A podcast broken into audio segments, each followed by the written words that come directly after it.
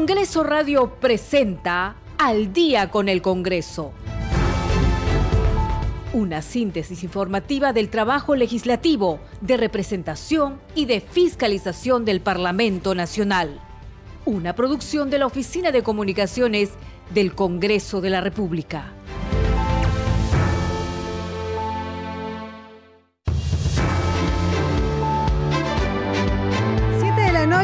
Minuto. ¿Cómo están? Bienvenidos al programa Al Día con el Congreso. Les saluda Danitza Palomino y estas son las principales noticias del Parlamento Nacional.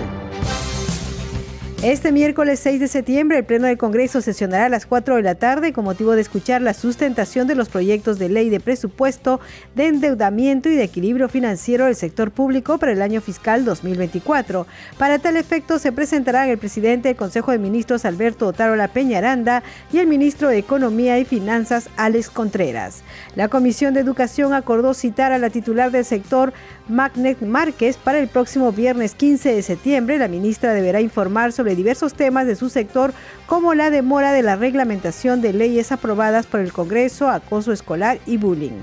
El presidente del Congreso, Alejandro Soto Reyes, se reunió con la ministra de Desarrollo Agrario y Riego, Nelly Paredes, y dirigentes de la Asociación del Mercado de Productores de la Selva Central, con el fin de buscar alternativas de solución a la problemática referida a la construcción de un mercado ubicado en Lima Norte. La Comisión Permanente del Congreso se reunirá este miércoles 6 desde las 9 de la mañana con el fin de consultar si otorga a la Subcomisión de Acusaciones Constitucionales un plazo de 15 días hábiles para investigar y presentar informe final respecto a la denuncia constitucional número 255 contra el expresidente Pedro Castillo y 18 integrantes de su entonces gabinete ministerial.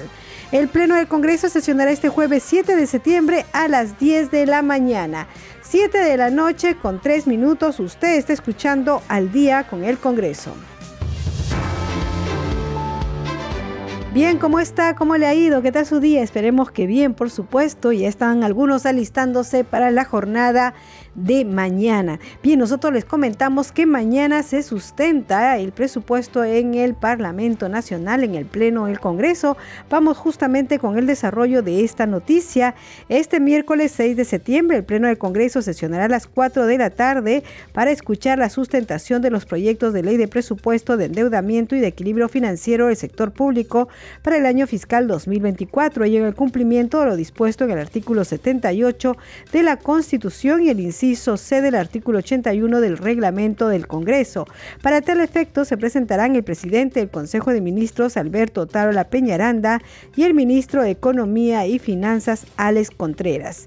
Cabe indicar que con esta importante sesión sumarán cinco reuniones del Pleno de la Representación Nacional en los 40 días de la gestión de la mesa directiva del Parlamento del periodo anual de sesiones 2023-2024.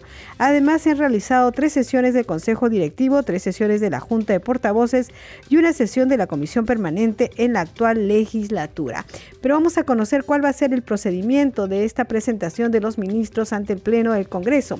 Bueno, según el reglamento del Congreso, la exposición de los titulares del Ministerio de Economía y de la PCM no deberá exceder los 60 minutos y debe referirse fundamentalmente a las prioridades del gasto y las fuentes de financiamiento.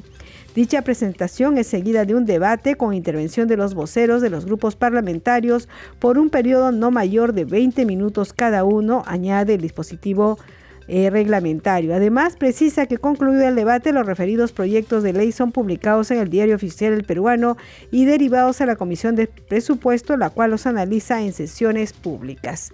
Ya sabe, entonces mañana se va a transmitir a través de todas las plataformas del Congreso de la República y entiendo que también aquí a través de Radio Nacional la presentación tanto del presidente del Consejo de Ministros como del titular de Economía y van a decir cuáles son los gastos prioritarios en el país y cómo se piensa que se pueden financiar. Después hay que recordar que ya en la Comisión de Presupuesto se presentan cada uno de los ministros o gobernadores, todos los que tienen presupuesto autónomo para explicar de qué se trata este gasto, en qué van a, destinar el, dinero que se les asigna y, eh, planificado, cómo se ha planificado este gasto, ¿no? Los programas em, que tiene cada ministerio, en fin, van a hacer una sustentación y al final se tiene que aprobar el presupuesto para este año en el Congreso de la República.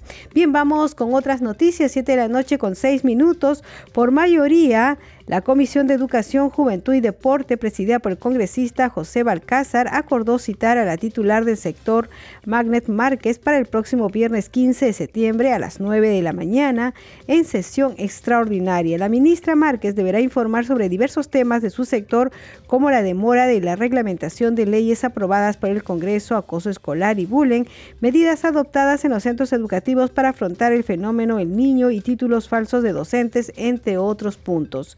Asimismo, durante la sesión, los integrantes de la comisión indicaron que evaluarán citar al ministro de Economía y Finanzas, Alex Contreras, y al jefe de la Superintendencia Nacional de Educación Superior Universitaria, SUNEDU, Manuel Castillo Venegas. Vamos a escuchar parte de la sesión. Señor presidente, el plan de trabajo de la Comisión de Educación, tal como se ha indicado, ha sido aprobado por unanimidad. Muy bien, muchas gracias. Se aprueba entonces el plan de trabajo. Segundo punto, vamos a aprobar o no aprobar la invitación a la ministra de Educación, eh, Márquez Ramírez, al ministro de Economía y Finanzas, Alex Contreras Miranda. Yo creo que todo, eh, todo está la idea de que debemos invitar a la ministra de Educación. Lo único que faltaría aquí es fijar la fecha de, concurrencia a esta comisión. Sesión extraordinaria de la ministra, para recibir a la ministra el día viernes a las 9 de la mañana, al voto. Señor secretario técnico. Bien, eh, presidente, consultamos entonces la presentación de la ministra el, el próximo viernes 15 eh, de septiembre. Eh, presidente, la votación, consultado con los congresistas, la presentación para la ministra para el día viernes debe haber sido aprobada por mayoría con dos abstenciones. Entonces, presidente, 18 votos a favor y dos abstenciones. Ha sido aprobado por mayoría. Luego también se ha planteado la concurrencia del ministro de Economía y Finanzas, pero también se ha planteado la concurrencia del presidente o jefe del SUNEDO. Yo creo que en estos casos será para el próximo martes para ver qué es lo que vamos a preguntarle a Economía y Finanzas. La vida cuenta que ya tenemos la obligación de leer, el presupuesto sobre la economía. Ministro de este, perdón, señor jefe de la SUNEDO. Presidente. Sí. También sería. Ceballos. Gracias, señor presidente. También sería bueno ver el tema de invitar al presidente del IPD, ¿no? Porque es importante. Bueno, bueno, le incluimos entonces para el día de martes al presidente eh, del IPD. Me allano al pedido del, de, invitar al, al, IPD también, presidente. Sí. Este Encantado, lo mismo que Abra León también se expresa en el mismo sentido. Todos estamos de acuerdo en eso. 7 de la noche con 8 minutos vamos con más información aquí en el día con el Congreso. Hay que decir que la Comisión Permanente del Congreso se reunirá este miércoles 6 desde las 9 de la mañana con el fin de consultar si otorga a la Subcomisión de Acusaciones Constitucionales un plazo de 15 días hábiles para investigar y presentar informe final respecto a la denuncia constitucional número 255 contra el expresidente Pedro Castillo y 18 integrantes de su entonces gabinete ministerial. Según la denuncia presentada por la congresista Vivian Olivos y otros declarada procedente a un extremo, a ellos se les acusa de presunta infracción constitucional del artículo 2, incisos 11, 12 y 24b y los artículos 14 y 22 de la Constitución Política. Siete de la noche con nueve minutos y vamos a dar cuenta que ante la Comisión de Presupuesto se presentó hoy el presidente del Poder Judicial, Javier Arevalo, quien demandó apoyo para que se apruebe una bonificación para los trabajadores CAS de dicho órgano jurisdiccional. Vamos a escucharlo que hemos venido ante la representación nacional a pedirle el apoyo para una bonificación a los trabajadores CAS del Poder Judicial que ganen menos de 1.950 soles. La representación nacional se ha mostrado muy permeable, muy accesible y nos ha escuchado. En ese sentido yo agradezco al Congreso por esta facilidad y creo que este proyecto va a llegar a buen término. Por lo demás, mi saludo y mi deseo de trabajar institucionalmente conjuntamente con el Congreso de la República, porque si bien somos poderes distintos, en realidad el Estado es uno solo y todos buscamos el bien del Perú. Esta apertura de ser escuchado por los congresistas en la Comisión de Presupuesto, buscando también un trabajo articulado. Sí, claro, si pasa este trámite de la Comisión de Presupuesto, vendré, si es necesario, a hablar con el señor presidente y si tengo que exponer ante, ante el Pleno o ante quien me lo pida, lo haré total disponibilidad, digamos. Totalmente, totalmente. 7 de la noche con 10 minutos. Usted está escuchando al día con el Congreso y vamos con más información. La Comisión de Trabajo y Seguridad Social que preside el congresista Pasión Dávila aprobó esta tarde por nueve votos a favor, un voto en contra y una abstención el informe de opinión en el que sugiere otorgar facultades legislativas al Poder Ejecutivo en determinados extremos. La opinión consultiva fue solicitada por la Comisión de Constitución y Reglamento en torno al pedido de facultades legislativas del Poder Ejecutivo comprendido en el proyecto de ley 5632.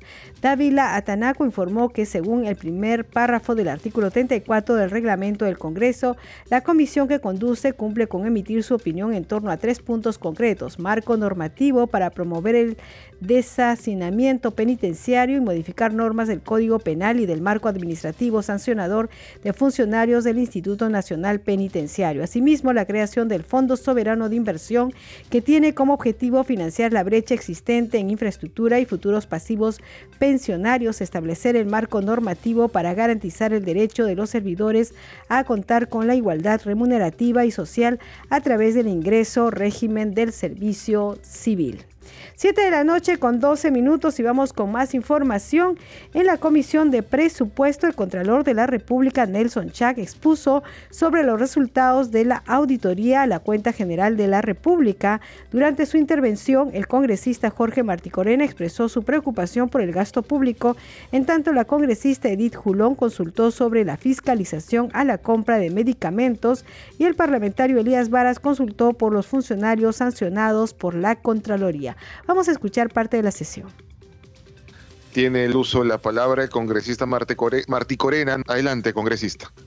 En razón a esto, señor Nelson Chat, mi pregunta va a esto. Si realmente existe mecanismos de supervisión, porque la cosa no es solamente dar el dinero, es si realmente está cumpliendo su propósito, si hay habido o hay un mecanismo de control, porque no solamente es a los gobiernos, sino quién le dio el dinero, el Ministerio de Economía, por qué realmente no está siendo utilizado, si ha habido alguna situación de control de monitoreo si realmente están supervisando a quienes están recibiendo el dinero, a efectos de que la población no sienta que realmente no están atendiendo sus demandas que son justas. Y muchos son los problemas. Nada más, señor presidente. Gracias. Con relación a lo que ha mencionado el congresista Martí Corena, el tema de los problemas en el gasto, y varios de otros congresistas también lo han mencionado. Y me disculpo, yo no, no, no terminé la idea hay tres problemas que tiene el gasto público en el Perú, ¿no? El primer problema es no podemos gastar lo que tenemos disponible. ¿Y eso es por qué? Por tres razones. Hay problemas en las normas, y la Contraloría ha hecho varias propuestas. Hemos enviado casi una docena de iniciativas legislativas para modificar una serie de cosas en la ley de contrataciones, una serie de cosas en los procesos de inversión pública, problemas para mejorar la sanción para los, los que hacen malos expedientes técnicos, eh, para reactivar las obras, etcétera. La Contraloría ha propuesto una serie de iniciativas, pero el primero es no tenemos capacidad de ejecución. Y eso tiene que ver con las reglas, tiene que ver con la capacidad. Tiene el uso de la palabra la congresista Julón. Otro caso que debemos resaltar es el haber encontrado respecto a las compras de vacunas para combatir la COVID-19 por un monto mayor de 300 millones de soles, en donde las autoridades a cargo del MINSA en aquel periodo clasificaron la información que debieron brindar a la Contraloría como una información reservada, lo que demuestra la poca transparencia en este tipo de compras relacionadas a la salud de todos los peruanos con relación al tema de las vacunas, ¿no? Y vamos a, vamos a contestar varios de, por escrito varias de las preguntas que nos han sido formuladas. Hay que recordar de que todo el tema de vacunas es reservado, ¿no? ¿Por qué? Porque así fue el acuerdo que tuvo el Estado, no solamente el Estado peruano, sino todos los estados del planeta, con las farmacéuticas en el momento del COVID. Sin esas reglas, no podíamos vender las vacunas. Y entonces, obviamente, teníamos que, se tenía que comprar las vacunas. Congresista Varas. Y también digo yo y la pregunta que viene, ¿A cuántos funcionarios ya se ha sancionado o se ha separado del cargo por parte de la Contraloría? con relación al tema de los sancionados, ¿no? que también se ha mencionado. A la fecha, como les decía, hay 183 sancionados vigentes. En lo que va del 2023 se han identificado más de 4.400 responsabilidades a 2.800 funcionarios públicos. De esos, solamente 456 corresponden a ser procesados por la Contraloría y pueden estar seguros que los, están que los vamos a procesar. Y este, hay que, es necesario eh, comprender de que la sanción, que es lo que espera, como que, ¿qué espera la población? Cuando ve que un servicio público no funciona o una obra está paralizada, espera solo dos cosas, que haya sanción a esos, a esos malos funcionarios y que la obra empiece a operar. 7 de la noche con 16 minutos y hay que decir que mañana, eh, no, perdón, que el jueves eh, sesiona el Pleno del Congreso. Bueno, mañana sesiona el, Pleno del Congreso para ver el tema de presupuesto y el jueves para ver todos los otros proyectos que están pendientes. Bueno, hay que decir que eh, hay la citación, dice sesión del Pleno del Congreso. Señores congresistas de la República, por disposición del señor presidente del Congreso de la República, cumplo con citar a usted a la sesión semipresencial del Pleno que se realizará el jueves 7 de septiembre del 2023 a las 10 de la mañana en el hemiciclo de sesiones.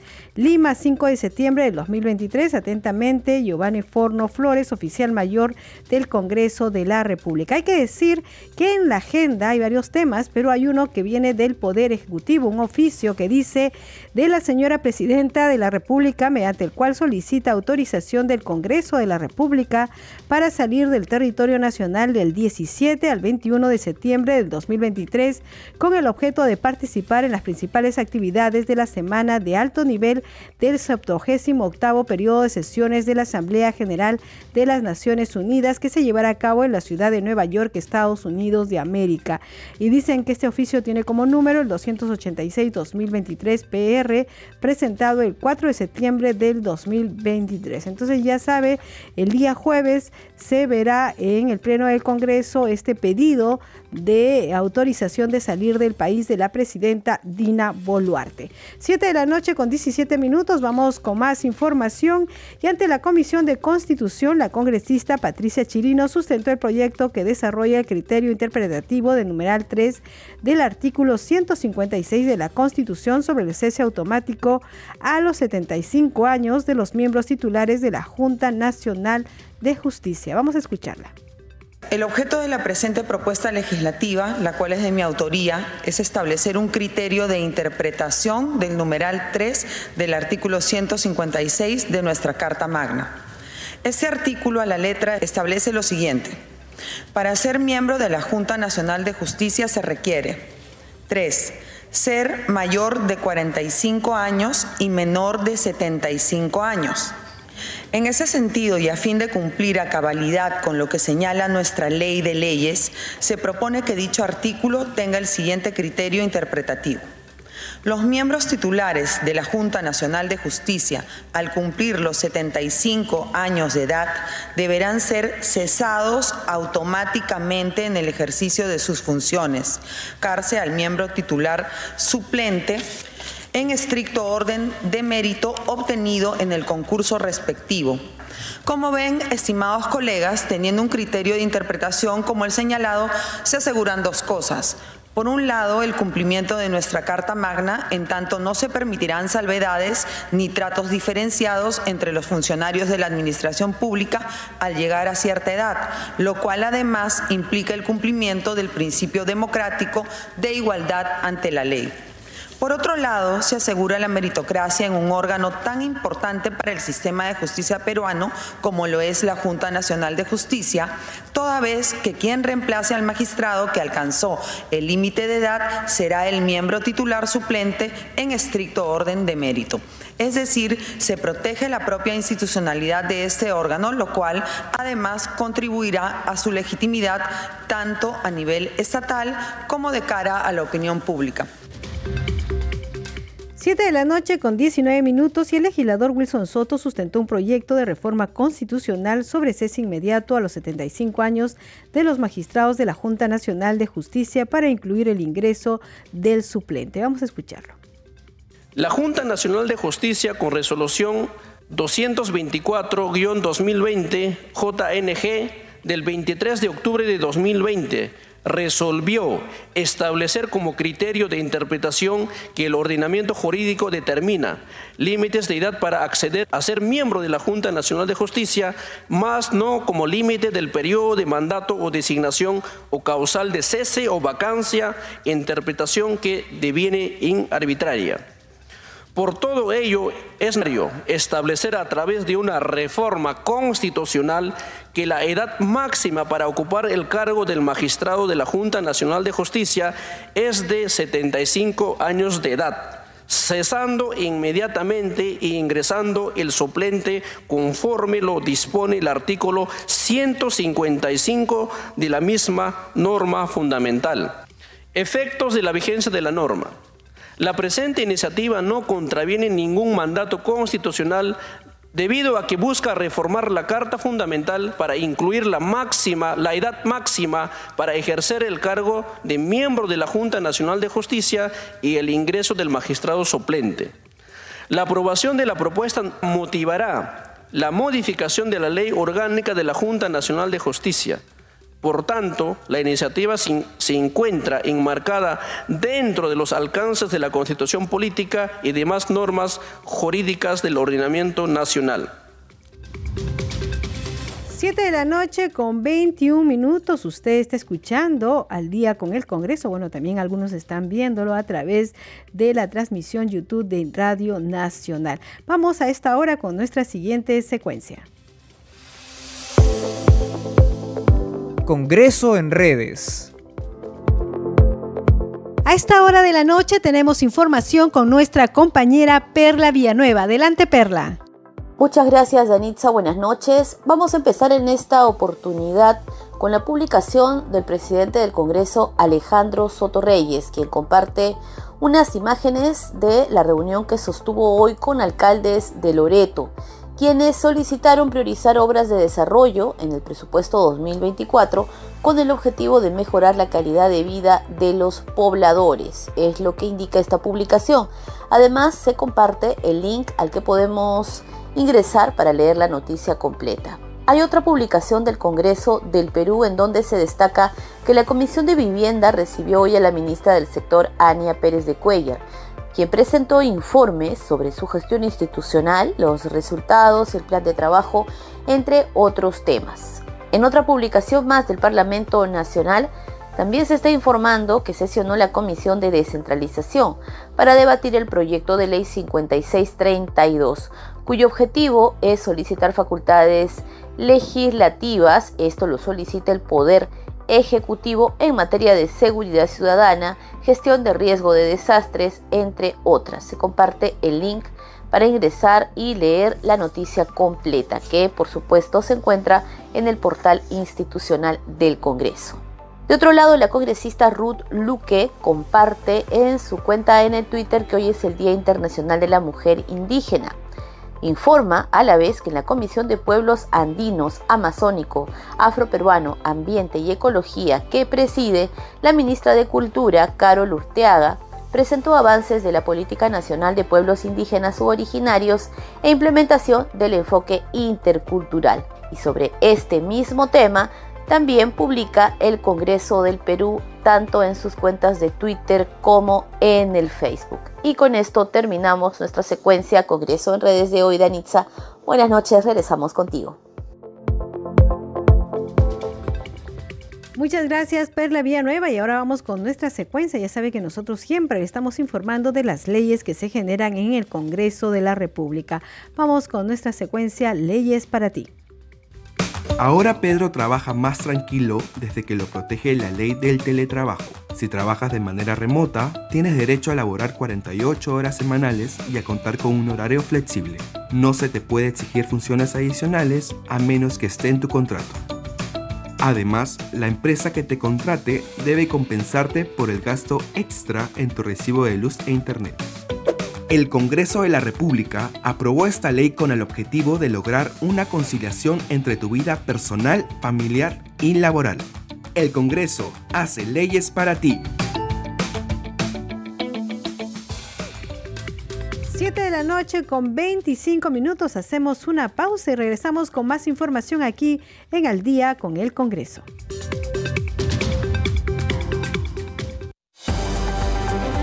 Segundo a segundo las noticias como son.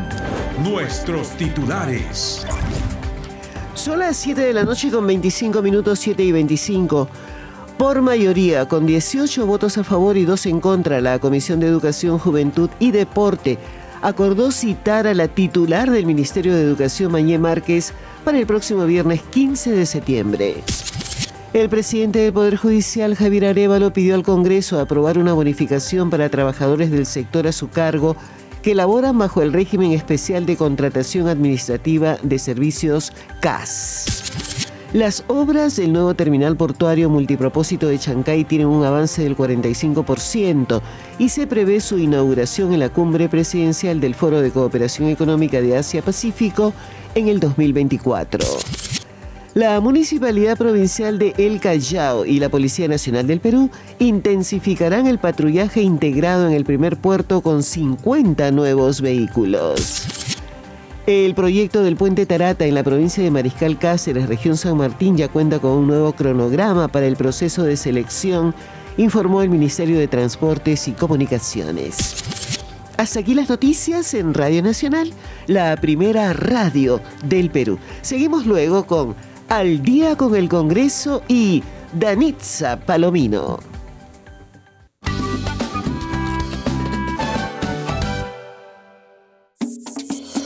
Ahora, activa tus mañanas con nuestro programa. ¡Activados! Datos útiles y consejos de especialistas. Las noticias que no te puedes perder. Un espacio para escucharte. Y la mejor compañía. Confirmo. ¡Activados! Con Mirta Ibáñez. Lunes a viernes a las 9 de la mañana por Radio Nacional. La primera radio del Perú. Radio Nacional te orienta. ¿Qué hacer durante un sismo? Intenta salir de inmediato. Si no es posible, busca un espacio seguro y aléjate de las ventanas, repisas y de cualquier objeto que pueda rodar o caer. No uses el ascensor y procura conservar la calma y ayudar a los demás. Radio Nacional te orienta.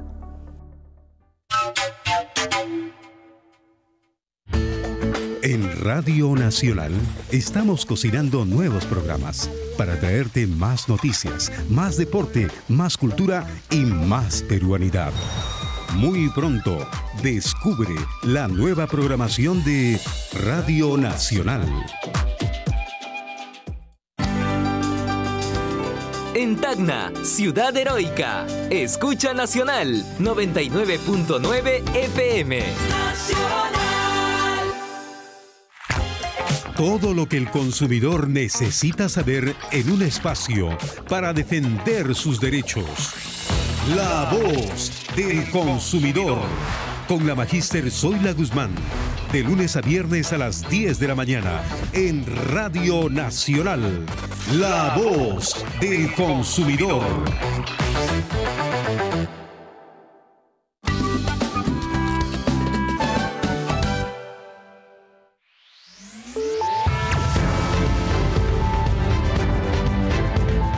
Continuamos en Al día con el Congreso.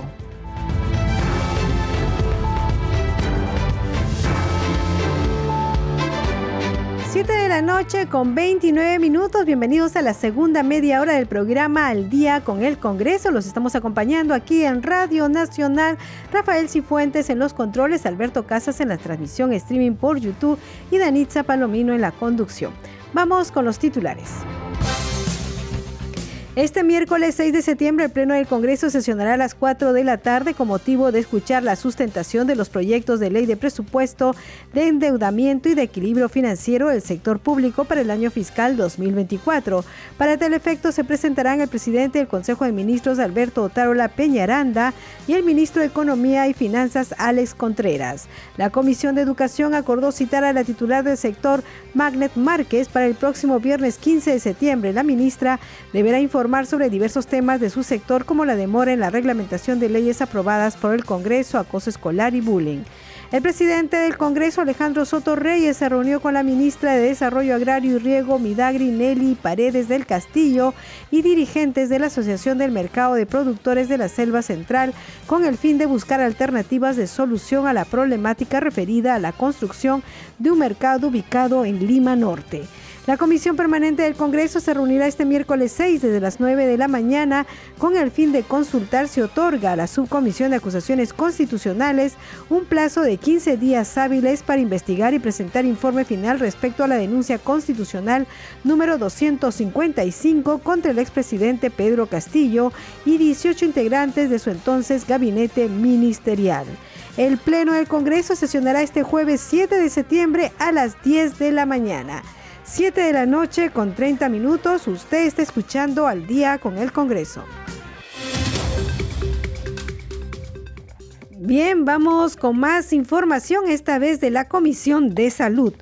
Dice el ministro de Salud César Vázquez, se presentó el día de hoy a la Comisión de Salud y Población, donde informó el estado actual de algunas enfermedades como el dengue, el COVID, la anemia VIH, entre otras. Vamos a escuchar justamente a la presidenta de la comisión, Nelsie Heindegger. El congresista acaba de eh, sostener una reunión con el ministro de Salud para ver todo el tema del proceso epidemiológico que se viene suscitando. Y justamente en esa reunión es la preocupación de diversos congresistas de diversas bancadas en la cual muestran el deficiente trabajo dentro del sector salud. Sí, hemos tenido la suerte, bueno, se le ha invitado a la comisión de, como primera reunión, digamos, eh, formal, bueno, la segunda reunión que tenemos hoy día, ordinaria, se ha invitado al ministro de Salud para que nos informe cómo viene el caso del COVID-19, cómo se está trabajando en el tema de las vacunas, se está tratando el tema del dengue, cómo se va a afrontar el niño global, todo lo que nos ha azotado el año pasado para que no nos vuelva a pasar. Eh, nos han dado toda la información. El tema del, del COVID-19 es definitivamente vacunación. Con la bivalente tenemos que ir a los centros de vacunación. Si no se cobertura lo suficiente en los centros de vacunación, se va a ir casa por casa.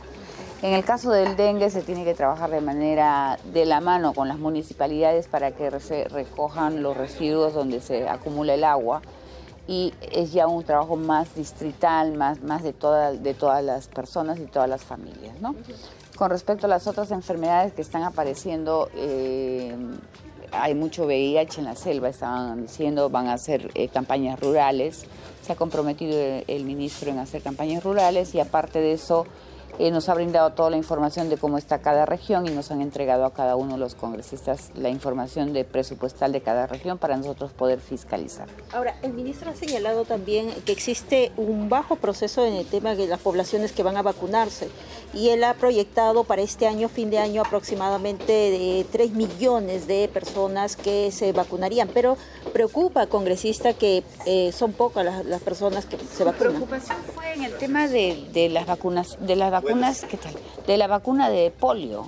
O sea, la, preocupación fue esa, porque encontraron bajo, este, baja cantidad de vacunación. Entonces, y ahí vamos a estar como país con, con, con, casi principios de polio otra vez, ¿no? Cuando tenemos las vacunas.